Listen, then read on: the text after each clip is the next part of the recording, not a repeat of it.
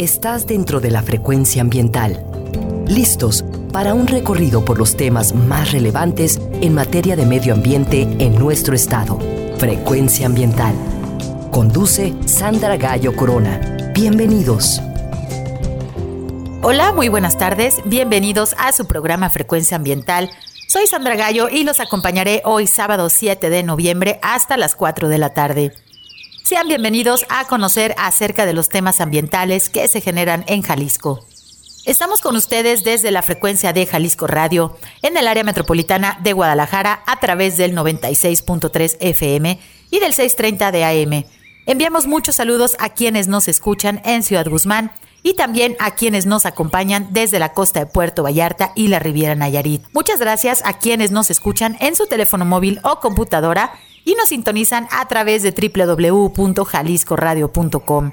También te invitamos a que nos escuches como podcast a través de la plataforma Spotify en el enlace cobhal.mx diagonal Spotify Frecuencia Ambiental. Puedes comunicarte con nosotros, te recuerdo nuestras redes sociales, la página de Facebook Secretaría de Medio Ambiente y Desarrollo Territorial, así como también vía Twitter en arroba semadethal. Thank you.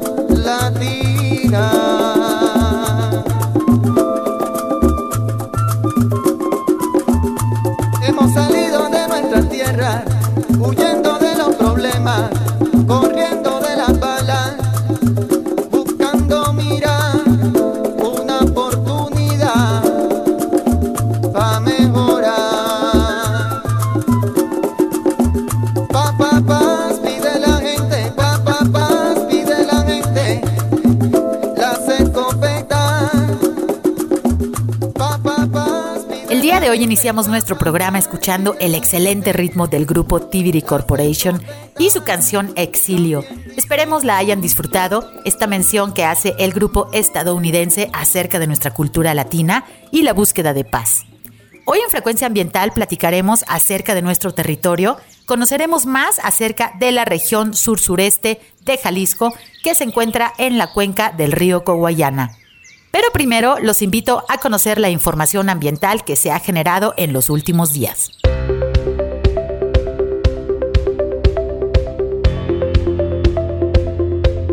Recordamos que si necesitas realizar algún trámite en la Secretaría de Medio Ambiente y Desarrollo Territorial, el horario de la ventanilla es de 10 de la mañana a 4 de la tarde y puedes realizar tu cita en el teléfono 33 30 30 82 50. Si necesitas realizar algún trámite en la Procuraduría Estatal de Protección al Ambiente, la PROEPA, puedes realizar tu cita al 33 11 99 75 50. Y si necesitas realizar una denuncia ambiental, puedes utilizar el correo denuncias.semadet.jalisco.gov.mx.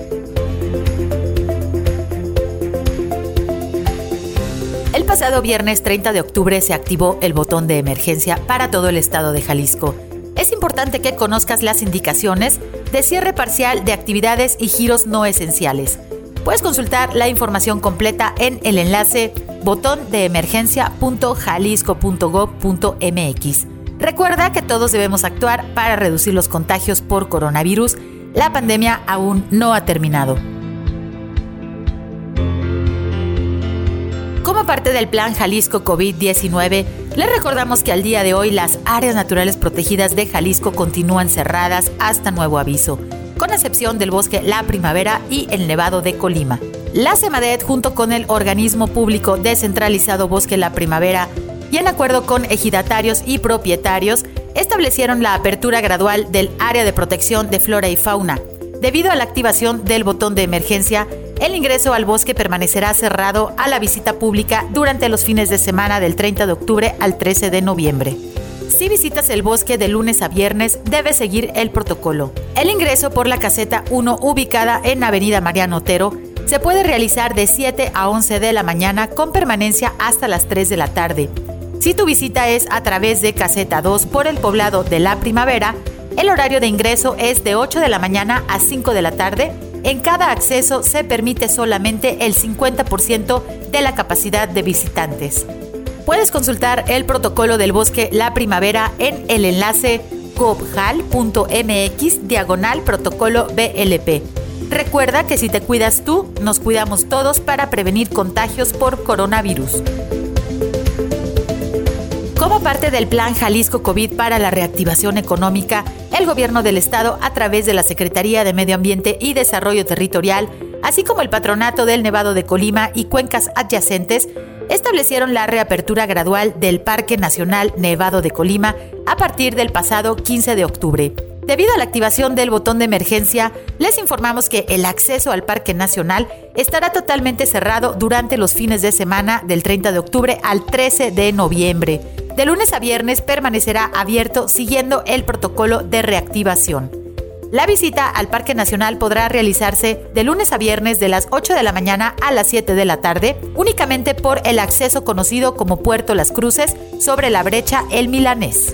Los prestadores de servicios turísticos deberán consultar y adoptar las medidas indicadas en el protocolo de acción ante COVID-19 para transporte turístico y de excursiones, así como el protocolo de acción ante COVID-19 para guías de turistas, disponible en la página reactivacioneconómica.jalisco.gov.mx, diagonal protocolos y tutoriales.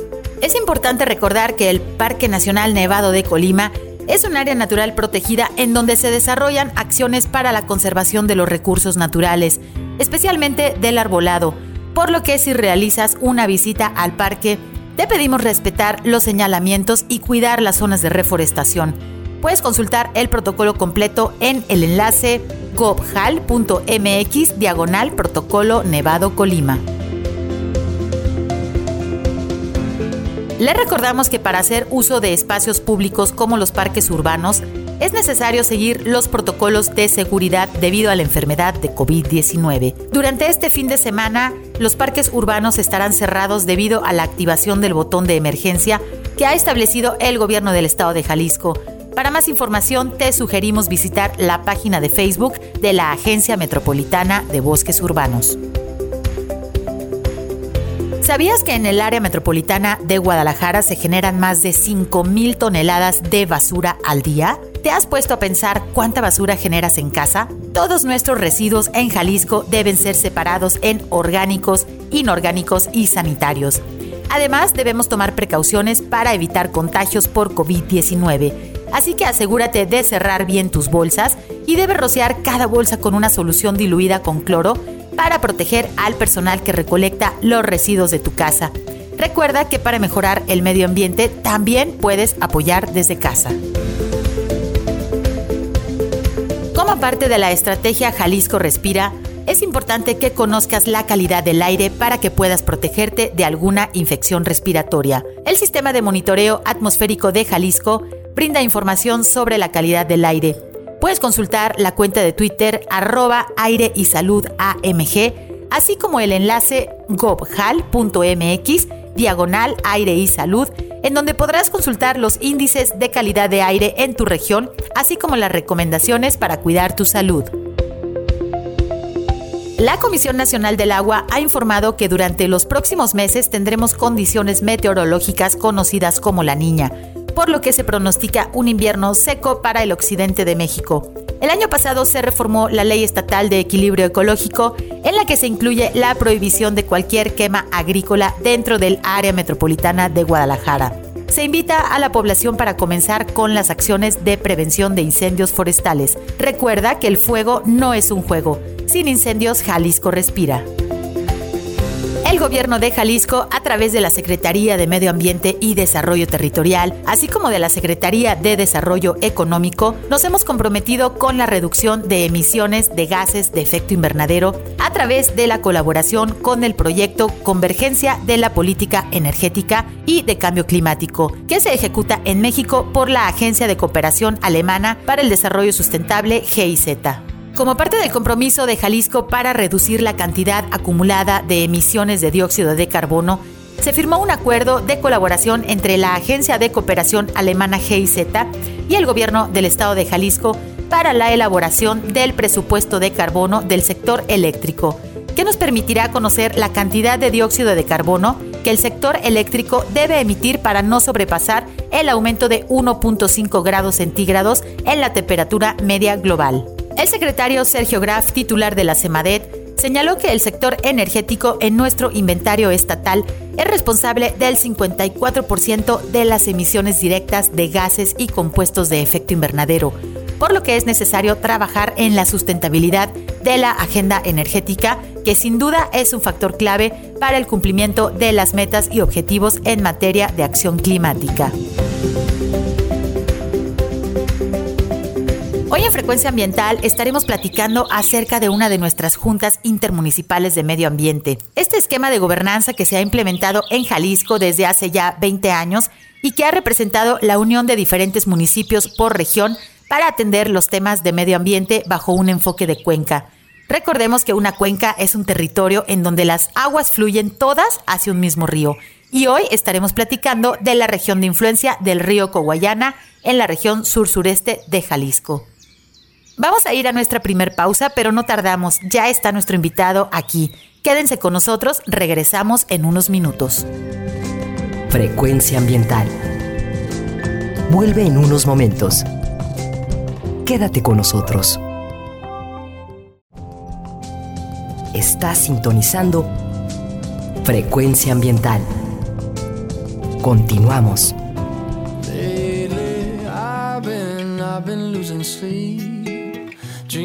About the things that we could be. But baby, I've been, I've been praying hard. Said no more counting dollars, we'll be counting stars. Yeah, we'll be counting stars.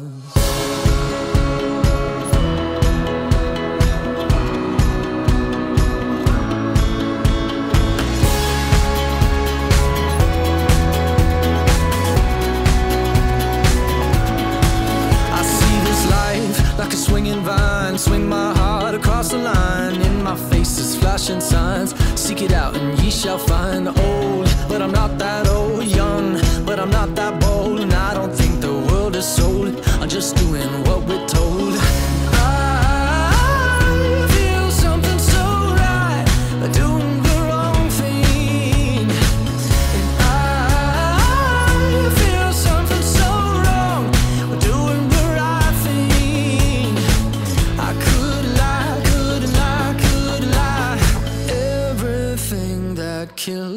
Makes me feel alive. Lately, I've been, I've been losing sleep, dreaming about the things that we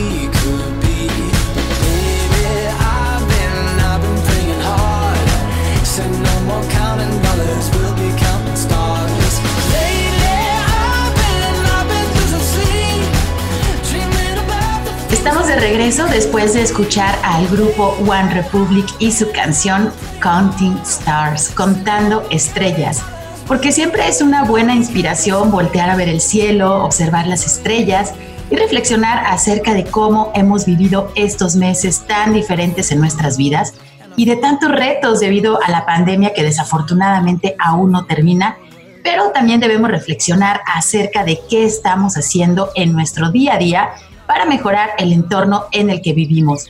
Hoy vamos a platicar acerca de una de las regiones aquí del estado de Jalisco, que bueno, que corresponde al sur y sureste de nuestro estado. Como recordarán en varios programas anteriores, hemos platicado acerca del esquema de gobernanza que tenemos en nuestro estado y que bueno, eh, eh, se utiliza para la atención de las problemáticas de medio ambiente, este esquema llamado las juntas intermunicipales y que Jalisco pues es el único estado que cuenta con todo su territorio ya eh, bajo este tipo de organización. Hoy me da muchísimo gusto presentarles a el maestro Miguel Ángel Terrones, quien es director de la Junta Intermunicipal de Medio Ambiente para la gestión integral de la cuenca del río Coguayana, es decir, la GIRCO. Bienvenido, maestro, ¿cómo estás? Hola, Sandra. Muy bien, ¿cómo estás tú? Bien, muchísimas gracias por acompañarnos el día de hoy en nuestro programa para platicar pues acerca de la región que, que, estás tú trabajando ya desde hace tiempo y que bueno, a lo mejor muchas personas que nos escuchan dice, ¿cuál es el río Coguayana? Este, ¿De dónde estamos hablando? ¿Qué sucede? Pues bueno, hoy eh, el maestro Miguel Ángel nos va a orientar para conocer un poquito mejor pues nuestro territorio, que es muy importante que conozcamos de punta a punta nuestro estado de Jalisco tan diverso culturalmente, de naturaleza, y que bueno, hay, mucho trabajo que se, está, que se está realizando. Muchísimas gracias, maestro, por acompañarnos el día de hoy. Pues eh, la primera pregunta que me gustaría hacerte es que nos puedas platicar, por favor, acerca de qué municipios integran esta Junta Intermunicipal. Muy bien, pues desde la parte más alta de la cuenca hacia la parte más baja. Tenemos los municipios de Quitupan, Concepción de Buenos Aires, Mazamitla, Valle de Juárez, Tamazula, eh, Zapotlán el Grande, Gómez Farías, Zapotiltic, mm, Tuxpan, Tecalitlán, Piguamo y Tonila. Son 12 los municipios que están integrados a esta junta. Pues bueno, esta organización, que, este esquema de gobernanza es obviamente la integración. Eh, no todas las juntas intermunicipales tienen el mismo número de municipios, pero el esquema de colaboración que es importantísimo. El maestro Miguel Ángel mencionó ahorita la palabra cuenca, que ya también lo hemos estado mencionando. Es muy importante entenderlo. ¿no? Es decir, de la, de la parte más alta de las montañas hacia la parte más baja, toda esta zona de influencia, en, este caso, eh, pues es alrededor también del río Coguayana, que ahorita ya nos platicarás un poco dónde nace, ¿no? Y, hacia dónde va este río. Y, bueno, si nos puedes platicar cuándo se creó esta Junta Intermunicipal, maestro. Bien, se crea el día 17 de agosto de 2009, pero se oficializa o se formaliza a partir de la publicación en el diario oficial del Estado de Jalisco el día 24 de octubre del mismo, del mismo año. Sin embargo, quedó por ahí en el tintero durante un poco más de dos años, dos años y medio, y finalmente logra iniciar actividades en marzo de 2012. Pues bueno, están ya cumpliendo su onceavo año, que se dice fácil, pero seguramente hay muchísimo trabajo detrás.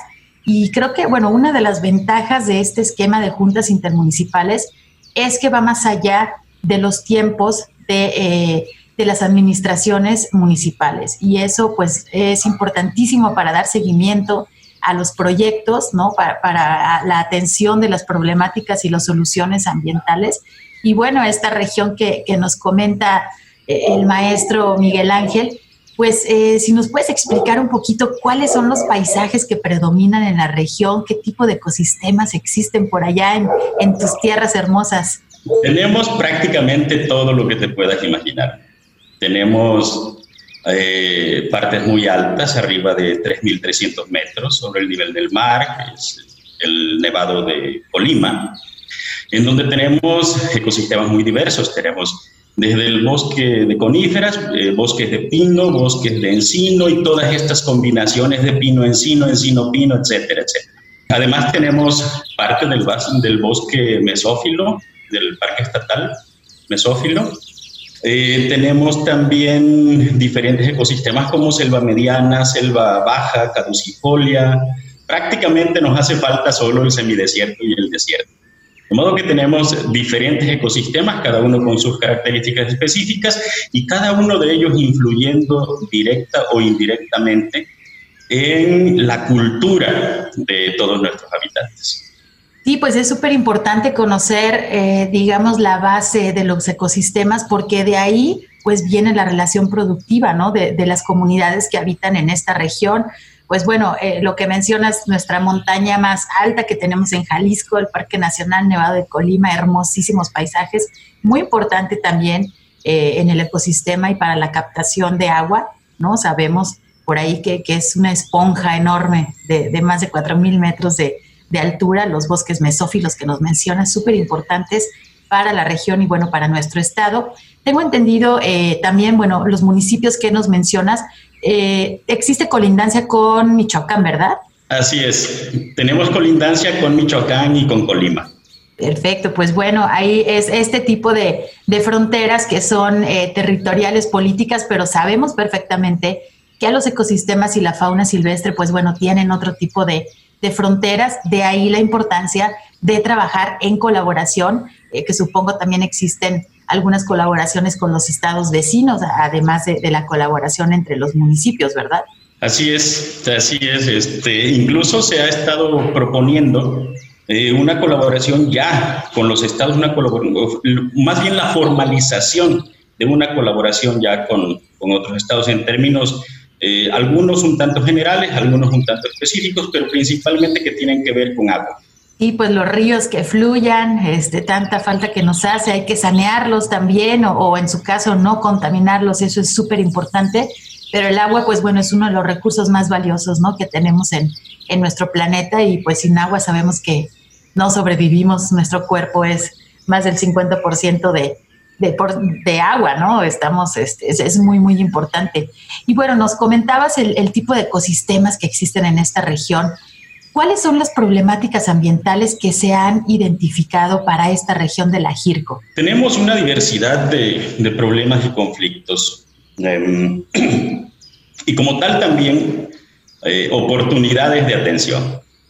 Eh, principalmente tenemos algunos temas que no están desvinculados entre, entre sí, unos eh, siendo consecuencia de otros, pero finalmente hemos llegado como a un nivel de entendimiento en el que podemos decir o señalar que el cambio de uso de suelo es uno de los problemas fuertes, el abatimiento de los acuíferos es otro tema bastante interesante, la contaminación de cuerpos de agua, y estamos hablando de cuerpos corrientes, como pueden ser ríos, arroyos, como también de otros cuerpos, como el caso de la laguna de Zapotlán, que es otro ecosistema muy importante que tenemos en la región. Además de la degradación de, de los diferentes ecosistemas que tenemos.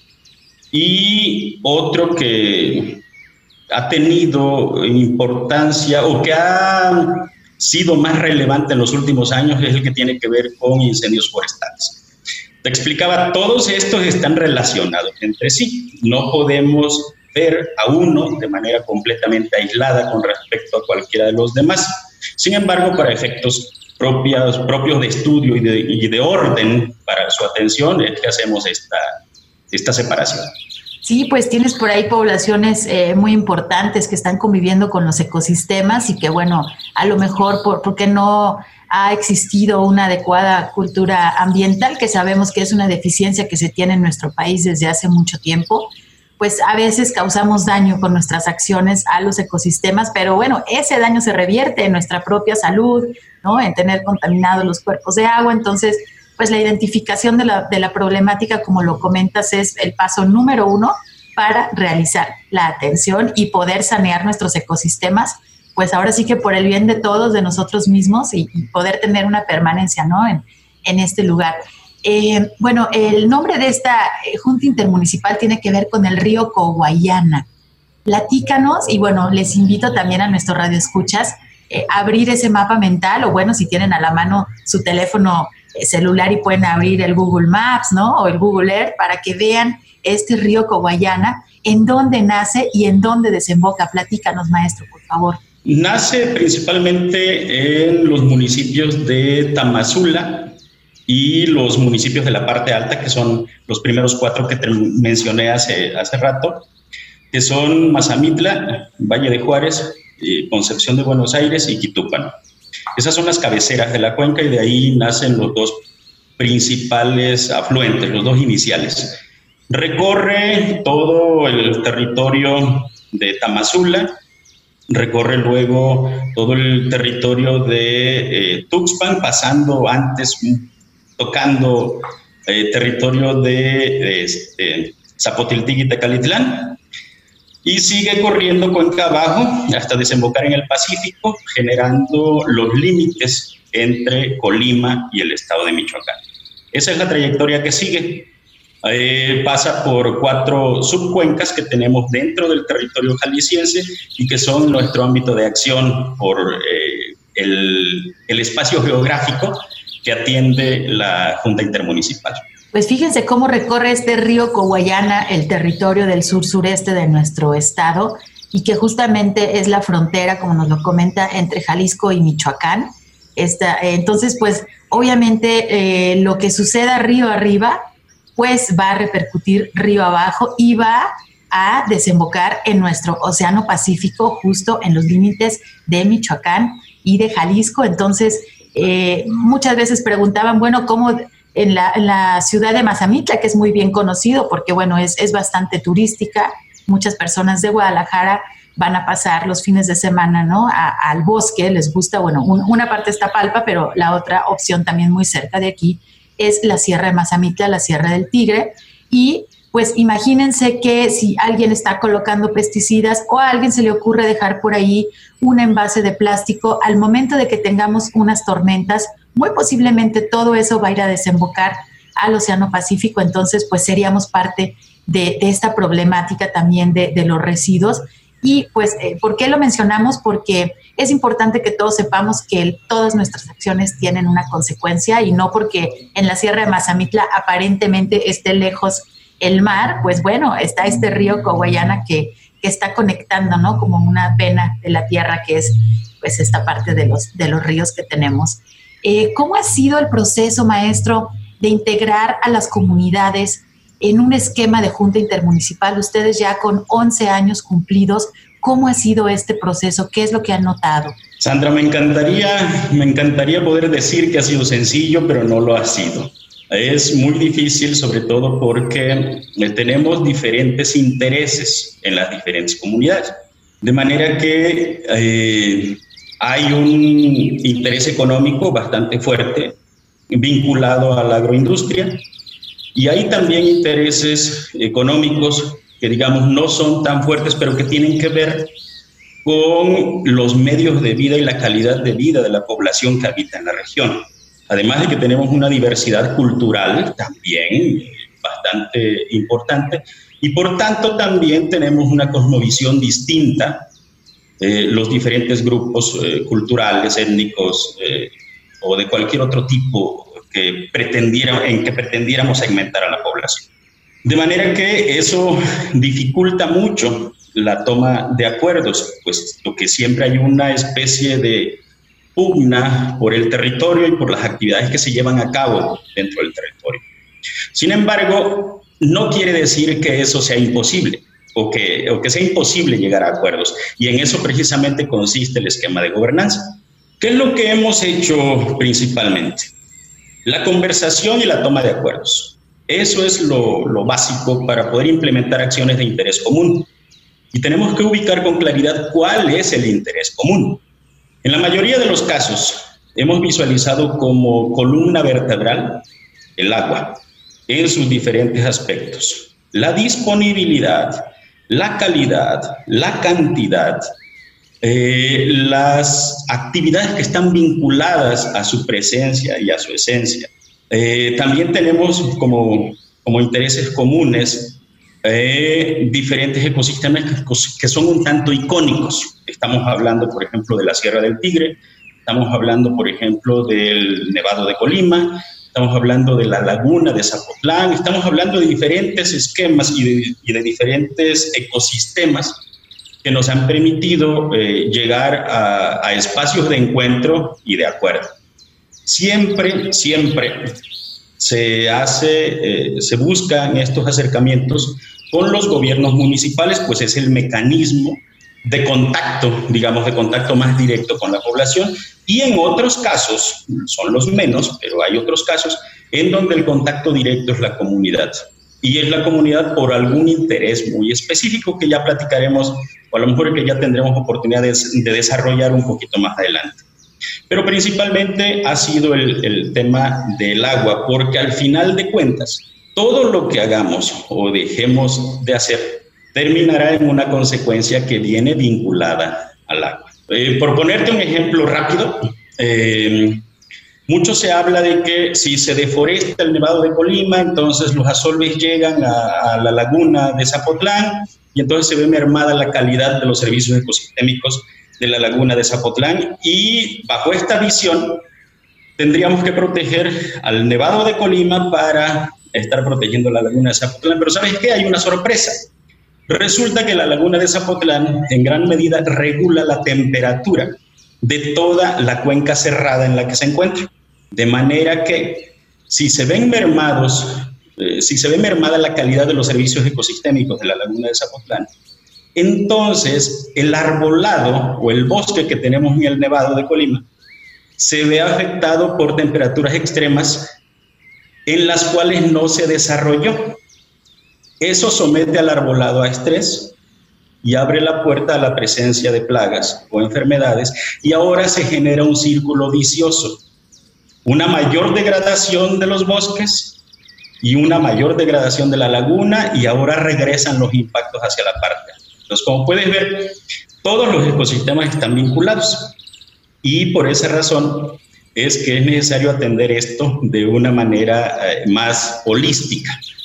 Y eso ha sido un factor importante para lograr la comprensión de la población acerca de la necesidad de cuidar todos nuestros ecosistemas, porque finalmente los impactos se revierten en nosotros. Una vez que se ve mermada la calidad de los servicios ecosistémicos, vemos también modificada nuestra calidad de vida. Súper interesante y un ejemplo, aparte, pues muy, muy sencillo de comprender esta relación entre el nevado, la laguna, la laguna y el nevado. Y así es todo nuestro planeta, ¿no? Está interconectado. Obviamente, el oxígeno que se produce en un, bosque, pues bueno, se mueve y beneficia a otro lugar.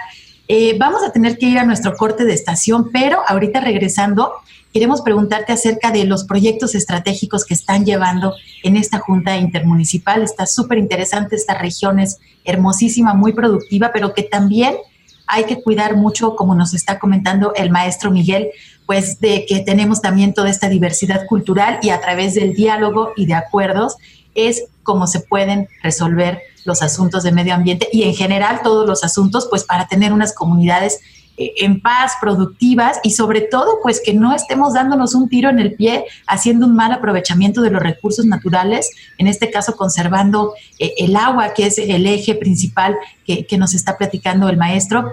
Vamos a ir a nuestro corte de estación. Estamos hoy platicando acerca de la región sur-sureste de Jalisco y de las actividades que se desarrollan en la Junta Intermunicipal de Medio Ambiente para la gestión integral de la cuenca del río Coguayana Quédense con nosotros, regresamos en unos minutos.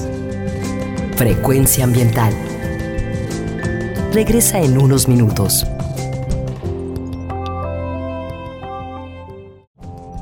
Estamos en la misma frecuencia.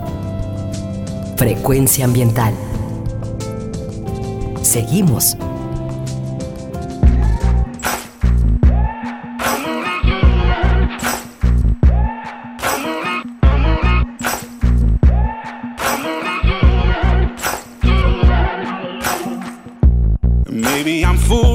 Maybe I'm blind, thinking I can see through this and see what's behind. Got no way to prove it, so maybe I'm lying.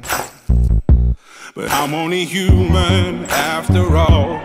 I'm only human after all. Don't put your blame on me. Don't put your blame on me. Take a look in the mirror. and What do you see? See it clearer or are you deceived? in what you believe.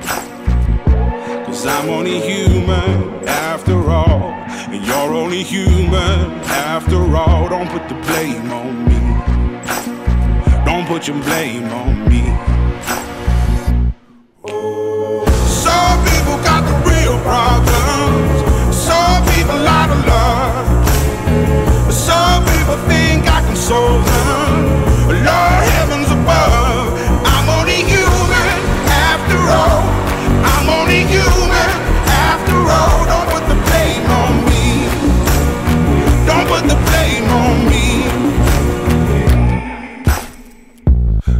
my opinion, don't ask me to lie. And beg for forgiveness for making you cry. For making you cry. Cause I'm only human after all. I'm only human after all. Don't put your blame on me. Don't put the blame on me. Oh, some people got the real problems. Some Estamos de regreso después de escuchar al artista británico Rack Von Man y su canción Human. Humano, somos humanos habitando en un planeta compartido con miles de especies que debemos conocer y conservar o en su caso pues aprovechar de una manera sustentable. Hoy estamos platicando acerca de una de las 12 juntas intermunicipales que existen en nuestro hermoso estado de Jalisco. Nos acompaña el maestro Miguel Ángel Terrones, quien es director de la Junta Intermunicipal de Medio Ambiente para la Gestión Integral de la Cuenca del Río Coguayana, que ahorita en el bloque anterior pues ya nos explicó que es un río que nace eh, pues ahí en, los alrededores del poblado de Mazamitla. Bueno, hay otros poblados, digamos que este podemos tenerlo eh, de referencia y que justo colinda con el estado de, de Jalisco, este río Coguayana va surcando nuestros bosques, las montañas, para desembocar obviamente en el Océano Pacífico, entonces pues todas las actividades que se realicen eh, montaña arriba van a repercutir hasta la zona costera. Y pues queremos preguntarle, maestro, si nos puedes platicar cuáles son los proyectos estratégicos que se están desarrollando en esta junta, que por sus iniciales se denomina GIRCO. Eh, ¿Qué proyectos están, relación, qué, están eh, realizando? Perdón. Tenemos tres programas tres programas implementados. Uno es el de manejo integral de especies acuáticas invasoras en la laguna de Zapotlán. Es, un programa que abarca extracción de estas malezas acuáticas invasoras, pero además una serie de acciones eh, fuera del cuerpo de agua para evitar las condiciones que propician eh, la proliferación de estas especies acuáticas invasoras. ¿Cuáles son ese tipo de acciones? Son acciones de conservación y restauración de suelos en las partes altas, restauración de ecosistemas forestales, eh, el trabajo con algunas comunidades, etc. Eh, finalmente, todo lo que tiene que ver con el manejo integral de estas especies acuáticas invasoras. Tenemos otro programa que es el de el programa de manejo del fuego, bastante interesante, con resultados también bastante presumibles, que bueno, ya, ya tendremos oportunidad de desglosar. Y un programa más que denominamos y que inició desde 2015, que es la Iniciativa de Alternativas para Producción Sustentable, dentro del cual se encuentran tres subprogramas. Las escuelas de campo, las comunidades sostenibles y la protección y rescate de manantiales de interés para la población. De manera que eh, si hiciéramos el desglose estaríamos hablando prácticamente de cinco, cinco programas eh, que tienen un ámbito de acción en todo el territorio de influencia de la GIR. Pero más importante que la mención de estos programas, debo comentarte que eh, la idea es que cada uno de estos programas atraviese por la atención a las problemáticas que describimos hace un rato. De modo que con cada uno de estos programas que estamos implementando se atiende tanto el cambio de uso de suelo como el abatimiento de los acuíferos, como la contaminación de los cuerpos de agua, la degradación de los ecosistemas presentes en el territorio y además el tema, la problemática de incendios forestales. Pues eh, proyectos obviamente estratégicos, por eso se llaman así, muy completos y que de hecho se comparten también pues con todas las regiones, incluso en diferentes partes del país tenemos esa, esa situación eh, eh, y, obviamente se tienen que atender considerando las situaciones locales, ¿no? Eh, las, los acuerdos que ustedes llevan a cabo son muy importantes. Y bueno, ahorita que estabas tocando, ya que estamos, bueno, las, las lluvias se fueron repentinamente, Sabemos que estamos en un, en un año eh, con influencia de la niña, que vamos a tener aquí para Occidente de México un invierno más seco y que de hecho pues ahorita ya está con todo la actividad de prevención de incendios forestales y me gustaría por favor si nos puedes platicar eh, pues eh, esta parte que nos mencionabas ahorita del tema de manejo del fuego, que, cómo se, se ha llevado a cabo en, en la región. Empezamos eh, con un acuerdo de colaboración o con un convenio de colaboración entre la GIRCO y el gobierno del estado a través de la Secretaría de Medio Ambiente y Desarrollo Territorial y eh, la Secretaría de la Hacienda.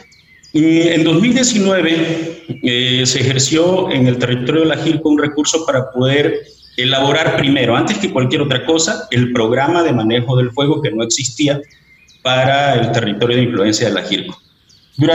A partir de este, este programa de manejo del fuego, se obtuvo como resultado final un mapa de priorización basado en tres mapas principales, uno de riesgo, otro de peligro y otro de valor.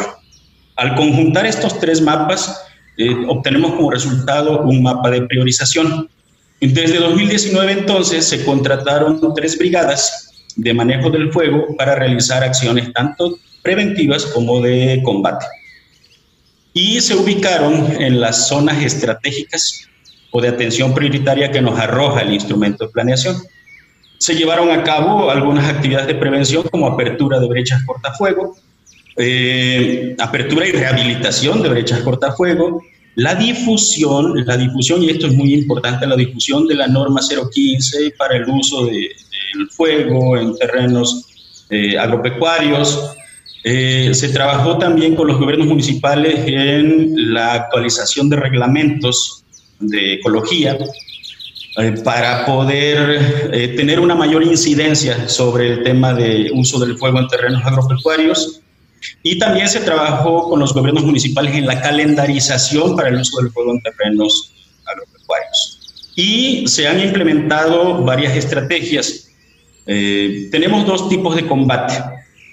Eh, una vez que se agotan las, las actividades de prevención y que entramos directamente a la temporada de incendios forestales, tenemos dos tipos de combate. Uno que es lo que denominamos un combate activo, se refiere a reaccionar en el momento en que se presenta algún incendio. Y otro que se implementó en esta temporada 2020, que nosotros denominamos, no sé si sea lo más apropiado el nombre, pero denominamos combate pasivo. ¿Por qué pasivo? Porque en un sitio en donde teníamos las condiciones para eh, implementar este esquema, se convocó a la brigada y la brigada eh, de manejo del fuego, después de realizar sus acciones de prevención, se dedicó a ir casa por casa en los ejidos colindantes hacia el Nevado de Colima, que es el ejido Los Mazos en el municipio de Tuxpan, para explicarles eh, la pertinencia o la conveniencia de que no hicieran quemas agropecuarias, que no las hicieran por el riesgo que significa eh, un incendio forestal en esa zona. La comunidad de Los Mazos tiene una fragilidad eh, muy grande en términos de disponibilidad de agua para el uso de la población. Entonces, para ellos es muy crítico si un incendio se presenta. Este tipo de acciones permitieron que no se presentara un solo incendio en toda esa zona. Y así que no quiero decir con esto que sea para todos los casos el camino a seguir, pero en este caso fue algo que resultó eh, muy, muy presumible, ¿no? En los resultados como tal. Pero además se han hecho otro tipo de, o se han incorporado otro tipo de actividades, como por ejemplo el uso del dron para el combate, para propiamente el, combate de, incendios, para diseñar el plan de acción una vez llegado la, contingencia o el evento, y también para monitorear este, cuando ya estamos esperando a que enfríe el, el incendio una vez que ya fue controlado.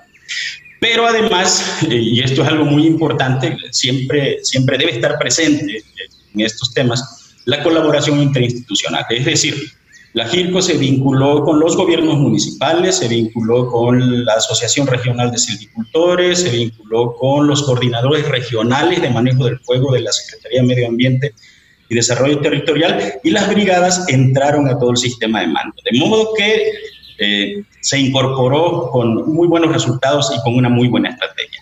Es un trabajo titánico realmente porque sabemos en años anteriores eh, hemos tenido grandes incendios forestales y eso pues obviamente tiene muchas repercusiones. Entonces, la parte de la difusión, como comentas, es muy importante, la parte de la acción, la parte de innovación tecnológica y esto es año con año. Hay más estrategias, no solamente eh, la tradicional que se tiene de la, de la tumba, la rosa, la quema, para eh, hacer la limpieza, digamos, de, las superficies de los terrenos eh, ejidales productivos, sino hay que también eh, tener en cuenta otras opciones porque una vez que inicia un incendio forestal, tenemos baja humedad, tenemos vientos muy fuertes, realmente es muy difícil eh, contenerlos. Se ha logrado afortunadamente. Eh, muchas veces tenemos afectaciones, tenemos pérdidas de compañeros, que eso es bastante lamentable. Entonces, si podemos hacer la prevención, como comenta el maestro Miguel Ángel, pues bueno, hay que tener esa disposición para cuidarnos nosotros, para cuidar los ecosistemas y toda esta estrategia integral de manejo del fuego que, que nos comenta, pues bueno, es eh, como dice, muy presumible y realmente felicitamos el esfuerzo y sabemos que para este año pues también vamos a tener situaciones este, críticas y cuentan con, con nuestros micrófonos también para hacer la difusión. Vamos a estar también pues ahí activamente, ¿no? Invitando a las personas que sean muy cuidadosos. Por eso se, se llama manejo del fuego, ¿no? O sea, si no sabes manejarlo, mejor evítalo. No, no, no prendas por ahí nada de fuego. Eh, otro punto, porque se nos va rapidísimo el tema, y de hecho, pues sí, vamos a tener que hacer otro programa con, con el maestro Miguel Ángel. Me gustaría, por favor, si nos puedes comentar eh, rápidamente en qué consiste este programa que nos mencionabas ahorita de comunidades sostenibles, quiénes están participando y bueno, si nos puedes resumir un poquito cómo, qué han sido los resultados que se han obtenido. Bien, pues eh, las comunidades sostenibles es un programa que iniciamos en 2019 Em, el planteamiento general consiste en trabajar inicialmente sobre cinco ejes. El primer eje es autosuficiencia alimentaria. Los digo en este orden, aunque no necesariamente tienen un orden. Autosuficiencia alimentaria, eh, energías renovables y sostenibilidad energética, uso sostenible del agua, la separación y manejo de la fracción orgánica de los residuos domiciliarios domésticos y el cuidado y rescate de los espacios públicos o de interés común. ¿Cómo, cómo trabaja cada uno de estos, eh, de estos ejes? En el tema de autosuficiencia alimentaria estamos promoviendo la formación o la implementación de huertos comunitarios y huertos de traspatio. Estos huertos comunitarios funcionan como un huerto escuela. Ahí se integran las personas interesadas en participar con el programa. Ahí se les brinda una serie de capacitaciones desde la preparación del terreno, la elaboración de abonos orgánicos, el uso de agua para riego, la selección de semillas, eh, la elaboración de insumos eh, que pueden ayudar al control de plagas y enfermedades, eh, cosecha, tratamientos post cosecha, etc. Ese huerto comunitario funciona como un huerto escuela y después de eso cada uno de los integrantes van a su casa y reproducen esto en sus huertos de traspatio. De modo que eh, con este tema de la pandemia y se está pidiendo a la población regresa a casa, aquella población que no tiene los recursos económicos para mantenerse aislado, eh, no podrá regresar a casa. Sin embargo, si tiene una alternativa para producir sus propios alimentos, estará en posibilidades de hacerlo. Así que este tema no es solo un tema eh, de economía o de, o de ecología o de ambiente, sino también tiene que ver con salud, también tiene que ver con integración familiar, tiene que ver con cohesión social, puesto que ponemos a participar a mucha gente eh, en un proyecto común. Las energías renovables y sostenibilidad energética. Vamos a tratar de aprovechar, y, eso es lo que estamos haciendo, eh, aprovechar los recursos energéticos que tenemos disponibles. Por ejemplo, en las comunidades, sobre todo leña, el uso de leña. Eh, la implementación de estufas ahorradoras de leña es algo muy importante porque hace más eficiente el uso de la energía que tenemos almacenada en esa leña. Pero también el uso de otro tipo de tecnologías como calentadores solares, como ollas solares, deshidratadores solares, el uso del viento, etcétera, etcétera. El uso sostenible del agua. Los huertos de traspatio requieren agua siempre. Durante la época de lluvia no tenemos problema, pero durante la época seca necesitamos administrar de manera adecuada el agua. Así que estamos trabajando sobre dos vertientes. Una, la reutilización de aguas grises y otra, la captación de agua de lluvia. Y ya tenemos algunos resultados en términos de tratamiento y reutilización de aguas grises, sobre todo en la comunidad del Rodeo Gómez Farías. La separación y manejo de la fracción orgánica de los residuos necesitamos abonos para poder sostener estos huertos de traspatio y ahí tenemos eh, la fuente, la materia prima que utilizamos luego para, para generar nuestros abonos a partir de compostaje. El cuidado y rescate de espacios públicos o de interés común. Imagínate lo que significa tener a 30 familias trabajando para el embellecimiento a lo mejor del jardín central de su comunidad. Durante dos o tres horas pueden hacer una gran diferencia la reforestación de algún área de interés común, etcétera, lo que, lo que se nos pueda ocurrir. Y la idea es que estas comunidades vayan cohesionándose más y más y fortaleciéndose hasta poder incrementar sus actividades, por ejemplo, ir no solo a cultivar, sino, o no solo al cultivo de hortalizas, granos, sino también ir al cultivo de hongos, eh, la cría de especies pecuarias menores, la cría de peces o engorda de peces, etcétera, para poder diversificar su alimentación y fortalecer tanto la economía local como las actividades de prevención de salud o de cuidado de la salud.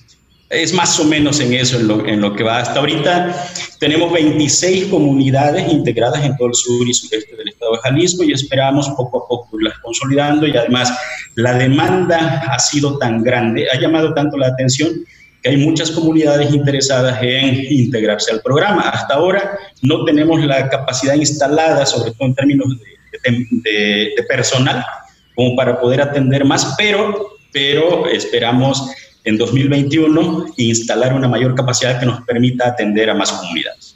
Pues proyectos súper interesantes. Aquí eh, hablábamos hace unos programas también de, de, la parte de los huertos comunitarios. Aquí teníamos unos ejemplos en zona metropolitana de Guadalajara, pero miren qué interesante lo que nos está platicando el maestro eh, Miguel Ángel, pues también en otros municipios del estado. Así que, pues ahora sí que manos a la obra son proyectos que es un ganar-ganar, tiene que ver con nuestra soberanía alimentaria, tiene que ver con el manejo de residuos y con activar estos espacios públicos. Aparte, también de tener estas, eh, pues bueno, actividades que ahora que estamos en casa, o bueno, se supone que debemos estar en casa, pues tener espacios productivos, ¿no? Que son muy buenos también hasta, como decías, de, unión familiar, de, este tejido social, de colaboración, que si no colaboramos, pues bueno, esto no va a funcionar. Yo insisto mucho en la colaboración para lograr tener estos proyectos tan interesantes pues maestro, estamos en la recta final, nos quedaron algunas preguntas en el tintero. Yo sugiero que eh, nos des la oportunidad de tener otro programa contigo y conocer un poco más acerca de esta región tan importante, tan, tan bonita también, que, que muchos hemos visitado y que les mandamos saludos a cada uno de los radioescuchas que se encuentran en los municipios de la región de la Jirco. Pues estamos llegando a la parte final de nuestro programa. Les pedimos que por favor usen su cubrebocas cuando deban salir a la calle ayuden a reducir las consecuencias de esta pandemia de coronavirus que aún no ha terminado. Quiero agradecer a nuestro invitado, el maestro Miguel Ángel Terrones, quien es director de la Junta Intermunicipal de Medio Ambiente para la gestión integral de la cuenca del río Coguayana, la JIRCO. Muchísimas gracias por acompañarnos, maestro. Muchísimas gracias a ti, Sandra. Un saludo a todo tu auditorio. Muy agradecido por el espacio que nos brindas y estamos a tu entera disposición. Muchas gracias. ¿Nos puedes nada más proporcionar antes de irnos en las redes sociales de la GIRCO para que, eh, pues bueno, podamos acceder a más información? La cuenta de Facebook, que es, la pueden localizar como GIRCO.Junta Intermunicipal del Río Coahuayana y nuestra página oficial, que es eh, www.girco.org. Ahí pueden encontrar más información y ahí podemos establecer el contacto para resolver dudas o atender comentarios. Perfecto, pues bueno, ahí tienen para que visiten eh, las redes sociales y la página de internet este esfuerzo colaborativo que bueno, tiene muy buenos resultados. Felicitamos a todos los involucrados en, esta región tan importante de Jalisco. Eh, quiero agradecer también a Marco Barajas por su ayuda en los controles desde Cabina Radio. Soy Sandra Gallo y les agradezco mucho su escucha. Que tengan muy buen fin de semana. Los esperamos el próximo sábado a las 3 de la tarde. Por hoy ha sido todo en Frecuencia Ambiental. Te esperamos el próximo sábado a las 3 de la tarde para seguir explorando los temas relevantes del medio ambiente de nuestro estado y más allá. Frecuencia Ambiental, una coproducción de la Secretaría de Medio Ambiente y Desarrollo Territorial y JB Jalisco Radio. Hasta entonces.